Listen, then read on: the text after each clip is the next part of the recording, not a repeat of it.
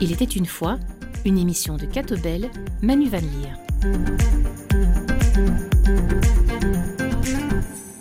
Bonsoir, merci de nous rejoindre Il était une fois le 5 septembre. La chaîne de la VRT Canvas a débuté la diffusion de Godvergeten, un documentaire en quatre parties qui donne la parole à 20 victimes d'abus sexuels commis par des prêtres et des pères catholiques en Flandre. Ce documentaire et les témoignages de victimes sur leur vécu et leur souffrance a ravivé dans tout le pays l'indignation face à ces actes d'une gravité extrême. Comment l'Église a-t-elle réagi? Qu'a-t-elle mis en place ces dernières années pour écouter, accompagner et dédommager les victimes? Quelles ont été les sanctions pour les prêtres abuseurs? Ce sont là quelques questions que nous allons aborder avec nos invités. Pierre Bernard, coordinateur des points de contact pour la Belgique francophone, et Christophe Rings, théologien et journaliste de Catobel. Bonsoir messieurs. Bonsoir. Bonsoir. Pour débuter, je voudrais votre sentiment sur la diffusion de Godverjeten. Pouvait-on s'attendre à un tel déferlement médiatique, principalement en Flandre, et à l'émoi suscité par ce documentaire? L'émoi a, surpris tout le monde parce que personne ne s'attendait à des choses qu'il n'avait jamais vues ou jamais entendues. C'est vrai qu'en Belgique, depuis pas mal d'années, on savait qu'il y avait eu des abus euh, dans l'Église. En 2010, il y a eu l'affaire Van Gelu qui avait euh, provoqué énormément euh, d'émoi. Avant ça, il y avait eu d'autres d'autres affaires de, pédophilie. Mais entre savoir que ça existe, savoir que ça s'est passé et entendre, regarder, écouter des témoignages, c'est tout à fait différent. Et donc là, les, téléspectateurs ont été véritablement en prise avec l'horreur de ce que ces, euh, ces victimes ont, ont, subi. Et donc à ce moment-là, oui, euh, l'onde de choc a, été, a été très forte et euh, l'Église a été aussi très fortement pris à partie à la suite de, cela dans les médias. Des politiques ont, réagi, on le sait entre-temps, une commission parlementaire euh, va démarrer dans, quelques jours. Donc effectivement, quelque part, ça a surpris. Et en même temps, ben, voilà, c'est la force des images, c'est la force des témoignages qui font que finalement on ne s'habitue jamais à, ce genre de choses, à, les entendre et à les voir. On était vraiment en contact immédiat avec l'horreur, vraiment, on peut le dire comme ça, que ces personnes ont subi parfois pendant des années à, un âge. Des personnes souvent aussi fragilisées, non seulement parce qu'ils étaient mineurs, mais parfois aussi des, des enfants en situation euh, en internat ou autre qui étaient tout à fait euh, à la merci, on pourrait dire, de ces abuseurs à, l'époque. Monsieur Bernard, du côté des points de contact, on s'attendait à beaucoup de réactions de la part du public mais on est sans voix quand on écoute euh, les témoignages à la télévision. Ça rejoint tout à fait les témoignages des victimes que l'on écoute au point de contact.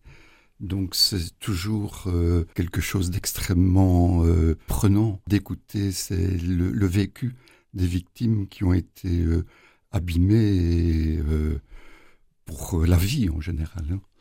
D'une certaine manière, c'est un travail extrêmement bénéfique que des émissions telles que celle-là euh, peuvent euh, apporter pour donner la parole aux victimes qui peuvent s'exprimer et euh, réexpliquer ce qu'elles ont vécu. Alors dans une lettre parue deux jours après la diffusion du premier volet de Godverjeten, les évêques flamands se sont exprimés pour saluer le courage des victimes qui ont accepté de témoigner. Je vous cite un extrait. L'émission laisse une profonde impression en raison de l'authenticité des récits, de la gravité des crimes commis et des blessures qu'ils ont causées. Peu importe ce que fait l'Église, elle ne peut pas réparer les traumatismes, leurs traumatismes et leurs souffrances. Fin de citation. Dans cette lettre, l'épiscopat flamand rappelle aussi les initiatives prises pour lutter contre ce fléau. Nous y reviendrons dans un instant. Mais d'abord, Christophe Herings, rappelez-nous comment on a découvert l'ampleur de ces abus. Le cas de l'évêque Roger Van Gelu. Oui, exactement. Hein. Donc c'était en, en 2010.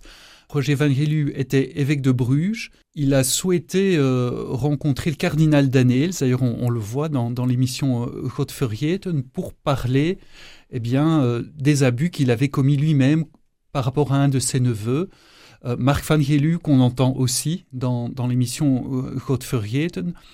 À ce moment-là, c'était un, un, énorme choc. Donc, euh, l'affaire est sortie.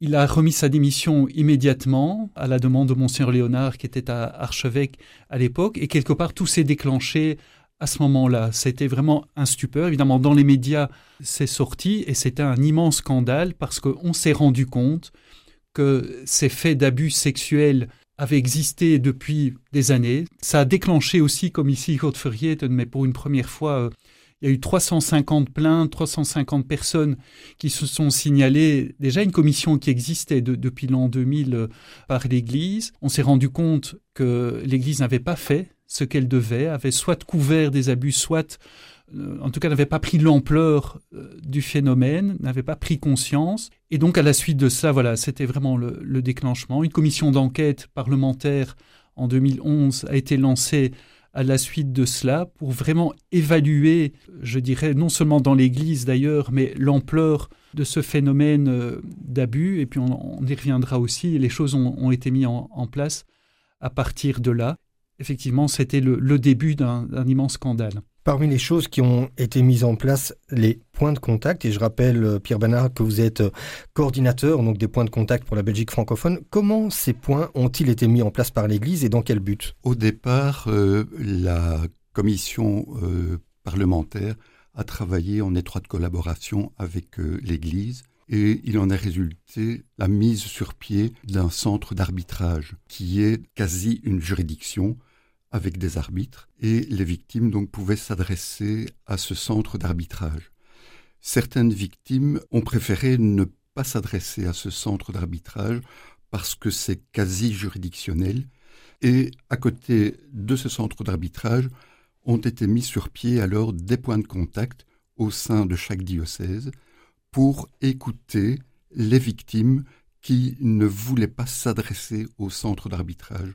Et il faut ajouter aussi une troisième possibilité pour la victime, c'était une possibilité de médiation en dehors de l'Église. Donc il y avait trois voies. Le centre d'arbitrage était temporaire, donc il a fonctionné de 2012 à 2016. Plus de 600 plaintes ont été écoutées par le centre d'arbitrage, où donc il y avait une décision finale qui était prise, notamment au niveau de l'indemnisation.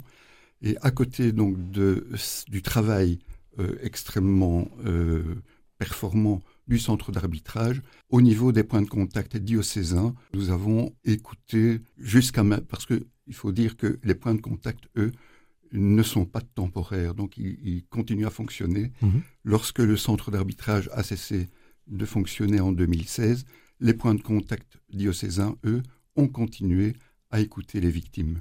Et donc, les points de contact ont écouté autant de victimes que le centre d'arbitrage. Et quel est le profil ou la formation des personnes qui écoutent dans ces points de contact? Vous-même, vous avez reconnu des témoignages de victimes, je pense. Oui, tout à fait. Oui, oui, oui, oui. oui. C'est toujours extrêmement euh, prenant et je crois que les victimes, avant tout, demandent à être entendues, à être écoutées. Et le point de contact diocésain est un point d'écoute avant tout. C'est toujours extrêmement prenant. Personnellement, donc je suis de formation juridique et donc j'écoute toujours, encore actuellement, les victimes avec une psychologue. Donc nous sommes à deux, parce que je me rends compte que je n'ai pas la formation suffisante pour percevoir en profondeur tout ce qu'une victime désire révéler et expliquer. La psychologue, qui a une capacité d'écoute extraordinaire, perçoit beaucoup de paroles prononcées par les victimes beaucoup plus en profondeur que moi-même. C'est un travail d'équipe en fait. Alors quel est le profil? En fait, c'est une équipe pluridisciplinaire. Donc il y a des juristes, des psychologues, des médecins. Alors il faut savoir aussi donc que euh, jusqu'en 2021, les points de contact étaient diocésains. Donc il y avait un point de contact par diocèse. Depuis 2021, il y a eu une coordination. Il y a un point de contact pour la partie francophone, francophone et un pour la partie néerlandophone. Mhm. Ces deux points de contact ont chacun des antennes au niveau des diocèses. Reconnaître la souffrance des victimes, c'est un élément central sur lequel l'Église concentre son action. Je vous propose d'écouter à ce sujet un extrait d'un entretien avec monseigneur Guy Arpigny, l'évêque de Tournai, qui est référent pour la partie francophone sur les dossiers d'abus. Il est interviewé par Vincent Delcor. Ces dernières semaines, la, série Code euh, provoque beaucoup d'émotions en Belgique et, particulièrement en Flandre. Vous-même, comment vous, vous, réagissez face à cette émotion? Chaque fois que des victimes se manifestent, il faut vraiment être à l'écoute et décider soi-même qu'on va faire quelque chose pour que ça ne se reproduise pas. Et ces victimes doivent être aidées par tous les moyens, par des moyens de la société civile et tout ce qu'on veut, la justice, mais aussi si elles sont catholiques et si elles ont envie d'être encore aidées par l'Église catholique. Eh bien, il faut vraiment faire quelque chose. Faire quelque chose, ça veut dire aussi que l'Église n'a pas fait assez, euh, en particulier depuis 2010-2011 Bien sûr qu'elle n'a pas fait assez, puisque ces victimes sont toujours là, sans avoir eu une solution à leurs questions, à une demande. Alors, donc, s'il y a une chose bien particulière qu'elle demande, il faut en tenir compte et répondre de manière positive. L'Église a fait beaucoup, si on peut dire, euh, grâce à la commission spéciale de la Chambre et à ce qui a suivi, mais en même temps, il y a aussi des choses que on n'a pas dites, on aurait dû, à propos des abuseurs présumés, aussi à des reconductions à l'état laïque, et puis aussi ce qui a été mis en place, tout ça n'a pas été fait de manière confidentielle, mais en tout cas, on n'a pas manifesté officiellement. Je crois qu'il est temps de le dire. Quelles seraient justement les, choses que l'Église pourrait faire pour aller encore un peu plus loin Donc d'abord dire ce qu'elle a fait, mais peut-être qu'elle a des choses supplémentaires à faire aussi ben, Dire ce qu'elle a fait, il y a des choses pour la prévention, des formations de tous les ministres du culte, régulières, donc pas une fois sur dix ans, hein, où on met les choses vraiment carte sur table avec des spécialistes. Il y a encore bien d'autres réalités, donc un conseil de supervision pour les prêtres qui ont purgé leur peine alors qu'ils avaient été pris. Donc ces choses-là doivent être dites, mais je pense qu'il y a aussi des réalités dont on n'a pas tenu compte parce que ce n'était pas possible à l'époque. Donc les victimes qui ont droit à une indemnisation financière, mais est-ce qu'on a tenu compte qu'elles avaient encore besoin de soins thérapeutiques, d'avoir peut-être un séjour en institution spécialisée et peut-être encore d'autres réalités Ça aussi, je crois qu'il faut en tenir compte. On confond parfois peut-être dans l'opinion publique ce qui a pu se passer il y a, 50 ans ou même il y a, 30 ans et, aujourd'hui. Aujourd'hui, la, question des abus dans l'Église, c'est quelques cas isolés, c'est ça Ou c'est quand même encore un peu plus? C'est un peu plus, hein donc on ne sait jamais tout. Hein alors ce qui a eu comme évolution, je crois que c'est depuis cinq ans, c'est que maintenant les personnes qui viennent se plaindre, donc les victimes, euh, sont des personnes qui ont été abusées comme personnes mineures, donc moins de 18 ou moins de 21 ans, ça dépend hein, des décennies, mais maintenant c'est entre adultes. Hein. Et là, l'Église, enfin ce qui a été mis au point avec la commission spéciale, nous sommes tout à fait faibles, incompétents, mais pour le moment, on n'a pas encore trouvé de solution. Et là, je crois aussi qu'à un certain moment, il faudra faire quelque chose. Donc, on nous propose des médiations, comme on fait dans la société civile, dans les entreprises, etc.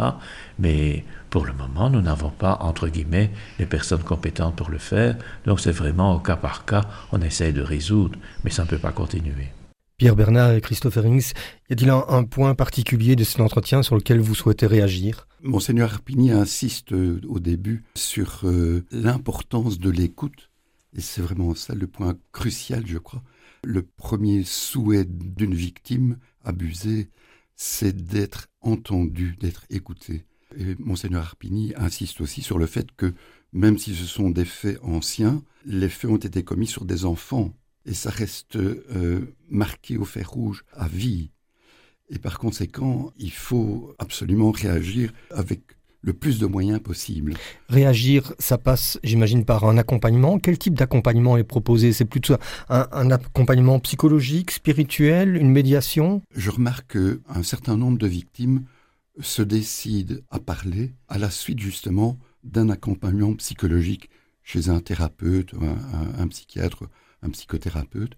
Je remercie euh, les psychothérapeutes, les psychologues et les psychiatres qui font un travail formidable d'accompagnement auprès des victimes pour permettre aux victimes de s'exprimer, notamment au niveau du point de contact. Comme je le disais tout à l'heure, une victime veut avant tout pouvoir être écoutée, ce qu'elle n'a pas pu faire dans son enfance. Bien souvent, même si l'enfant essayait d'en parler à ses parents, les parents soit traitaient l'enfant de menteur, ne voulait pas entendre ce que l'enfant vivait, parce qu'il y avait cette espèce d'ambiance, comme le dénonce le pape François d'ailleurs, à une certaine époque de cléricalisme, et donc il y avait euh, cette euh, emprise d'un certain clergé, même à l'égard des parents, qui prenaient parti d'une certaine manière pour euh, le prêtre contre leur propre enfant. Et ça, évidemment, ça a été dramatique pour les enfants victimes. Et actuellement, l'enfant victime qui est devenu adulte peut enfin s'exprimer. Et je crois que c'est avant tout cela que la, victime qui parle recherche. Certaines demandent une indemnisation, mais pas toutes. Je suis frappé par le fait qu'un certain nombre de victimes ne souhaitent pas d'indemnisation, n'en veulent pas, parce que ce n'est pas ça qu'elles recherchent. D'autres souhaitent une indemnisation. Et donc, euh, indemnisation, c'est bien un dédommagement euh, financier dont on parle Un dédommagement financier, oui, oui. qui est au cas par cas ou? C'est par catégorie, en fait. Donc, la commission parlementaire, en concertation avec l'Église, la commission parlementaire a mis sur pied un système d'indemnisation allant du moins grave, ce sont les, les attentats à la pudeur sans violence, et puis ce sont les attentats à la pudeur avec violence. Troisième catégorie, ce sont les, les viols. Et quatrième catégorie, la plus grave, ce sont les, les viols qui se sont répétés longtemps et pour des, cas extrêmement, euh, enfin tout à fait scandaleux. Hein. Tous les abus sont scandaleux, mais dans la quatrième catégorie, ça dépasse l'entendement. Ça dépasse l'entendement. Et donc, à chaque catégorie correspond une indemnisation. Par exemple, pour la quatrième catégorie, donc la plus grave, le plafond est actuellement de 25 000 euros, mais il pourrait être possible euh, à l'avenir d'éventuellement revoir ces, montants, et notamment au niveau de l'accompagnement des victimes dans un travail euh, psychologique ou, psychiatrique pour aider justement les victimes à pouvoir euh, financer ce travail euh, psychologique. Christophe Herings, c'est important de rappeler que l'Église oriente les victimes vers la justice pour les aspects pénaux, mais que dans beaucoup de dossiers, les faits sont prescrits, c'est bien ça? Oui, tout à fait. Hein. D'ailleurs, euh, non seulement l'Église, hein, la suite de la, diffusion de Code a été de nouveau prise à partie, mais également la justice, puisqu'on se souvient en 2010, après l'affaire Van Gilul, il y a eu l'opération Calice, donc la justice a démarré une enquête, euh, a été assez rocambolesque, puis il y, avait, a eu des perquisitions à l'archevêché de Malines, au, domicile du cardinal d'Anès, on avait même fouillé la tombe du cardinal Mercier à Malines pour voir s'il n'y avait pas des documents cachés. Bref, c'est une longue histoire, mais depuis 2010, euh, cette opération Calice, ou en tout cas les enquêtes qui ont suivi, l'instruction judiciaire n'a jamais abouti. D'ailleurs, il semble que d'ici quelques mois, ça va finalement aboutir, mais le résultat, ça va être quoi? C'est que soit par rapport aux faits, ils sont prescrits, ou alors les auteurs, les abuseurs sont décédés, puisqu'il s'agit de faits anciens, ou alors certains abuseurs ont, déjà été l'objet de, condamnation. Mais donc voilà, il y a, euh, véritablement euh, quelque chose de compliqué aujourd'hui du point de vue de la justice et aussi de l'Église. L'Église euh, se trouve c'est ce que je relèverai dans ce qu'a dit euh, mon ancien Rarpini tout à l'heure. L'Église a fait beaucoup et en même temps trop peu. Que ce soit la justice, je ne suis pas juriste, ou que ce, soit l'Église, face à ces cas, on ne peut jamais en faire assez. La, souffrance des victimes restera, restera toujours là. Je pense que cette commission d'enquête, cette nouvelle commission d'enquête aussi, peut être une bonne chose parce que celle qui date de 2011 n'a pas répondu à toutes les questions, notamment la question euh, des abuseurs qui auraient été éventuellement condamnés. On pense à, des prêtres euh, qui auraient été condamnés. Et après, qu'est-ce qui se passe quand ils sortent de prison? Est-ce qu'on va mhm. la réintégrer dans, dans le circuit? C'est très compliqué. Et du côté de l'Église, quelles sont les sanctions pour ces prêtres abuseurs? Là aussi, au niveau du droit canonique, il y a plusieurs étapes dans les sanctions, mais euh, l'Église catholique au plus haut niveau, c'est-à-dire au niveau du Vatican, a décidé que tout abus avéré, même si c'était prescrit au niveau de la justice. Mais donc ça veut dire qu'il peut y avoir aussi des procès euh, canoniques par rapport à ça, mais avec aussi parfois des délais de prescription. La sanction, en principe, c'est que euh, le prêtre ou l'évêque sera réduit à l'état laïque, c'est-à-dire qu'il ne, pourra plus exercer aucun ministère de prêtre, ne pourra plus exercer de, ministère pastoral, quelles que soient euh, les circonstances. Et c'est là qu'il y a aussi quelque chose de choquant qui a été euh, révélé à nouveau, on peut dire, par euh, la série Godvergeten, c'est que Roger Evangeliu, l'ancien évêque de Bruges, n'a jamais été réduit à l'état laïque. On sait qu'il est dans une abbaye en France euh, depuis lors, et effectivement, là, ça ne dépend pas des évêques belges, ça dépend de Rome, de pouvoir réduire un prêtre ou un évêque à l'état laïque. Mais il semble qu'à Rome, ils sont tout à fait dépassés par le nombre de cas à traiter, parce que c'est eux qui centralisent en fait tous les cas dans, du monde entier. Et ce qu'on peut imaginer est assez énorme. Monsieur Bernard, votre regard sur la manière dont ces questions sont abordées dans la presse, on voit qu'on fait très peu état finalement des démarches qui ont été entreprises par l'Église. Oui. Euh, je voudrais d'abord peut-être revenir sur le problème de la prescription donc au niveau pénal, donc et le travail de la justice. Donc je, crois que là, là c'est un point crucial des difficultés. Le Parlement a pris une excellente décision en 2019 en disant que tous les crimes de pédocriminalité à partir de 2019 sont imprescriptibles. Imprescriptibles. Donc c'est-à-dire qu'il n'y a plus de prescription. Une victime, même après 20 ans par exemple, pourra encore toujours euh, déposer plainte et la justice de l'État devra agir parce que depuis 2019, les crimes de pédocriminalité sont imprescriptibles. Malheureusement, il y a... Et auparavant, la prescription était de combien d'années? Elle était de 15 ans. 15 ans. Oui. Mais il y a un autre problème, ce n'est pas seulement le problème de la prescription, c'est le problème du point de départ de la prescription. Quand la prescription prend-elle cours Il y a de nombreuses années, c'était la prescription commençait à partir de la commission des faits. Et puis le législateur a déjà pris une excellente décision. Lorsque les crimes étaient commis contre des mineurs, le législateur, le, Parlement a dit, c'est à partir du moment où le jeune, l'enfant, le jeune, est devenu majeur, c'est-à-dire à 18 ans, qu'est le point de départ de la prescription. Par exemple, je suis en contact avec une victime et les, abus ont été commis en 1992. Il avait 12 ans. Donc il avait 18 euh, ans, 6 ans après la commission des faits, c'est-à-dire en 1998 le point de départ de la prescription était 1998. Malheureusement, et grâce d'ailleurs, comme je le disais tout à l'heure, à un travail avec son psychothérapeute, il est parvenu en 2016, en 2016, c'est-à-dire 18 ans après sa majorité, à prendre conscience, et revenu à la surface, à prendre conscience des abus dont il avait, dont il avait été victime en 2016. Mais 2016, euh, euh, par rapport à sa majorité de 1998, c'est 18 ans après, et par conséquent, c'est prescrit. Donc, est-ce qu'il n'y aurait pas moyen, enfin, comme le législateur l'a fait à partir de 2019, de trouver une solution pour que le point de départ de la prescription soit rallongé. Par exemple, à partir du moment où, avec tout un travail à l'aide d'un psychothérapeute, les abus qui étaient jusqu'alors enfouis dans le, dans le subconscient ou l'inconscient, à partir du moment où les abus reviennent à la surface, est-ce qu'on ne pourrait pas prendre cela comme point de départ? Dans l'exemple que je prenais pour cette victime, c'est venu à la, surface en 2016. Est-ce que ça ne pourrait pas être à partir de 2016, lorsque la victime prend conscience de ce qu'elle a vécu dans son enfance, que ça pourrait être le point de départ? Je ne sais pas si je me fais comprendre. Une dernière question, parce qu'on arrive euh, à la fin de cette émission. Christophe Herings, on a entendu pas mal de, réactions donc à, à et des citoyens contactent l'Église aujourd'hui en demandant à être débaptisés ou rayés des registres. Quelle est la procédure dans ces cas-là? Alors, il suffit, j'ai envie de dire, de d'écrire euh, à son diocèse. Donc, euh, ça, dépend donc de la région où on habite. Que se passera-t-il? Eh bien, effectivement, puisqu'il y a des registres de baptême, là où, les personnes ont été baptisées dans, chaque paroisse.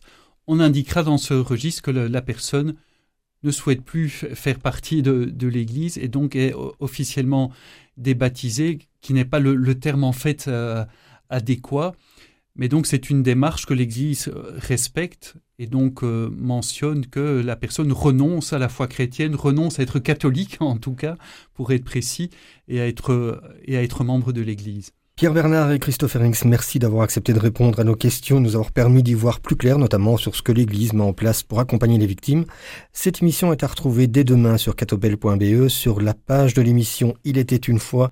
Vous pourrez retrouver le lien vers la page qui regroupe toutes les informations sur les points de contact de l'Église en cas d'abus dans une relation pastorale, les questions relatives à une plainte en justice, les services d'aide aux victimes et les publications dont les rapports annuels des abus sexuels sur mineurs dans l'Église. Merci à tous de nous avoir suivis et à Elisabeth Michalakoudis pour la coordination de cette émission. Bonne soirée sur la première. Au revoir. Merci.